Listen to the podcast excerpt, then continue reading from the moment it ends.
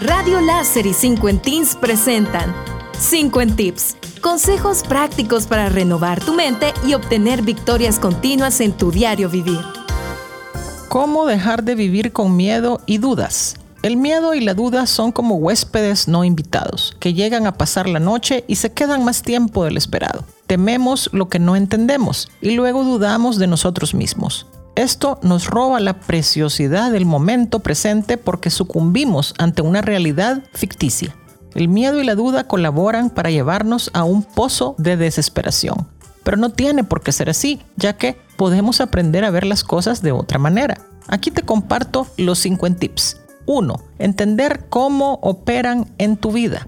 Si te pidiera que escribieras la narrativa que promueven el miedo y la duda, ¿qué escribirías? ¿Es falta de elección? Falta de valentía o de autoestima?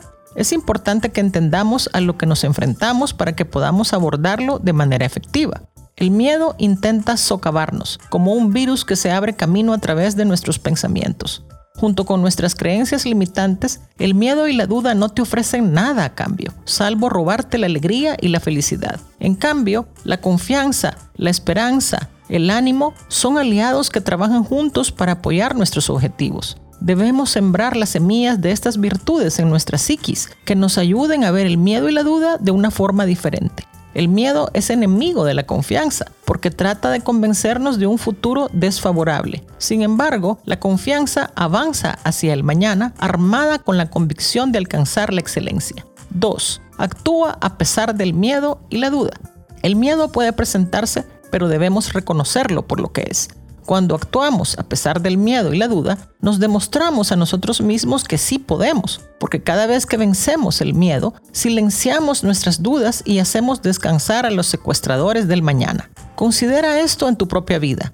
¿Qué has superado en los últimos tiempos que el miedo y la duda intentaron venderte? Quizás fue entrar en una nueva relación, quizás comenzar un nuevo negocio o dejar una carrera lucrativa.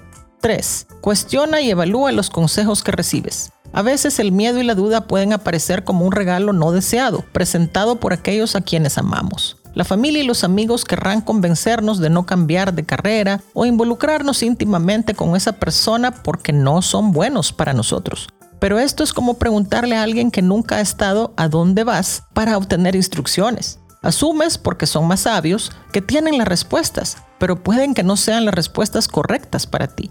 Entonces, cuestiona todo y pruébalo por ti mismo para ver si funciona para ti. Es mejor cometer 100 errores propios que vivir sin la autenticidad basado en las opiniones de otras personas. Tenemos que apropiarnos de nuestros sueños y defenderlos por completo, independientemente de lo que piensen los demás. 4. Autoevalúate y elige tu camino. Sabiendo esto, te invito a tomar tiempo para examinar áreas de tu vida donde el miedo y la duda se han infiltrado Escribe dos columnas y examina tus miedos y dudas por un lado y tu visión y propósito en el otro lado. Después de haber explorado cada área, siéntate con tus sentimientos y observa hacia qué área te inclinas. ¿Quieres ser un ochentín que se dejó vencer por sus miedos y dudas o prefieres llegar a ser un ochentín que vivió la mejor versión de su vida?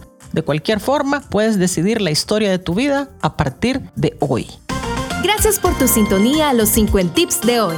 Te esperamos todos los lunes, miércoles y viernes a las 9 y 50 de la mañana, aquí en Radio Láser y en la página de Facebook de 5 Teens.